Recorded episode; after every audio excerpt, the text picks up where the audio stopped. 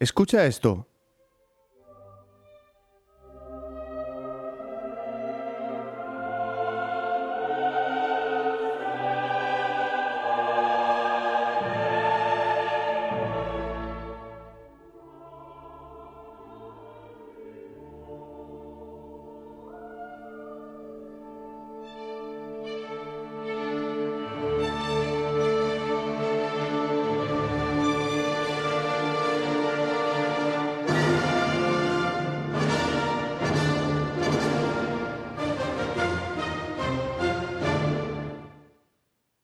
La intensidad en la música es una de las partes más importantes que hay a la hora de interpretar.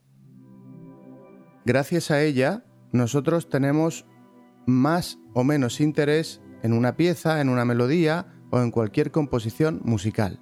Por eso es muy importante saber hacerla, pero también saber leerla.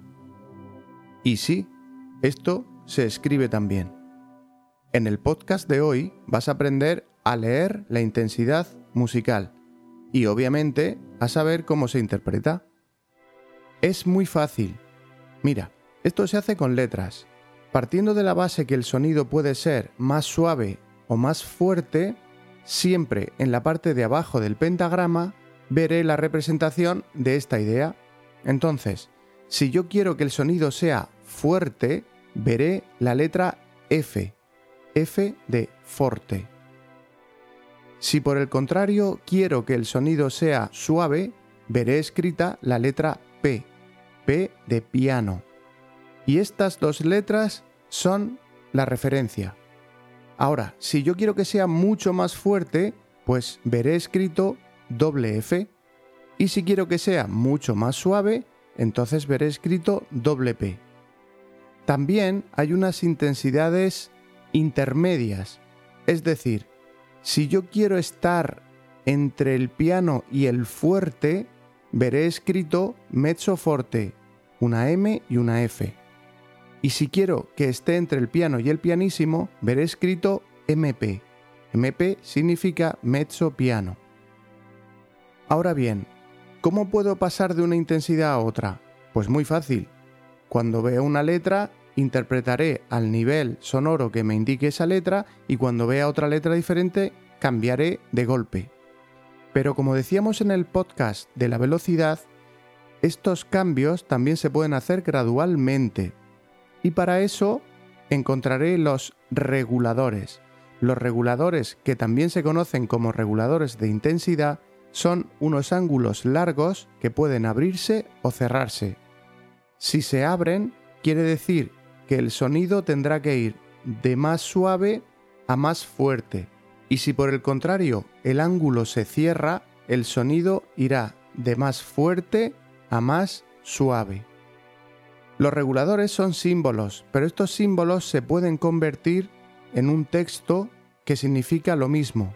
Es decir, este regulador que hemos dicho antes que se abre se puede sustituir por la palabra crescendo. Crescendo lo vemos en la partitura como crest. C R E S C. Eso significa poco a poco a más forte. En música, los profesores siempre decimos a más forte, pero no es del todo correcto porque puede llegar a confundir. Imagina que yo estoy tocando en pianísimo y quiero subir el sonido hasta llegar al piano en términos de intensidad. Eso no es forte, eso es ir de pianísimo a piano. Los profesores habitualmente usamos la palabra forte simplemente por una cuestión de claridad imaginativa. Decimos forte cuando en realidad queremos decir más cantidad sonora, es decir, crecer el sonido. Íbamos diciendo lo del crescendo, vamos a crecer el sonido. Pero si quiero hacer lo contrario, es decir, el regulador que descendía, utilizaré la palabra diminuendo. Y diminuendo se contrae en dim, que es el término que voy a ver en la partitura. D-I-M, diminuendo. En la página web, en aprendelenguajemusical.online, te voy a dejar otra imagen con las diferentes intensidades. Verás lo fácil y lo intuitivo que es todo esto. Así que memorízalo porque es importantísimo reproducirlo en la música que hagamos nosotros. Ahora te toca a ti. Vas a coger una partitura cualquiera que tenga diferentes intensidades y simplemente con todo lo que ya sabes la vas a leer y vas a hacer las dinámicas, las dinámicas, las dinámicas, las dinámicas. ¿Has escuchado esa palabra? Dinámica. Dinámica. En música, todo lo que tiene que ver con la intensidad del sonido pertenece a un campo que se llama dinámica. Entonces, en la partitura que tienes, como te decía, léela y haz toda la dinámica que haya escrita. Luego, haz una comparativa. Léela de nuevo, pero sin hacer nada de dinámica. Te vas a dar cuenta cómo cambia una interpretación a la otra. Así que, y antes de despedir el podcast, vamos a hacer un resumen de lo que hemos visto.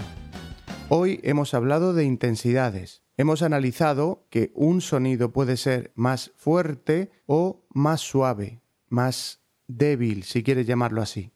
Esto se representa con letras y podemos ir desde un sonido extremadamente débil a un sonido extremadamente sonoro. Si quiero que el sonido sea muy débil, escribiré doble P. Un poquito más sonoro, P. Un poquito más sonoro todavía, MP. Más sonoro, P. Más sonoro, MF. Más sonoro, F. Y ya lo más fuerte de todo, doble F. Pianísimo, mezzo piano, piano, mezzo forte, forte y fortísimo. Y además hemos visto que el cambio de una intensidad a otra puede ser también gradual. Para eso usaremos los reguladores de intensidad o la palabra crescendo y diminuendo, que se contraen en crest o dim.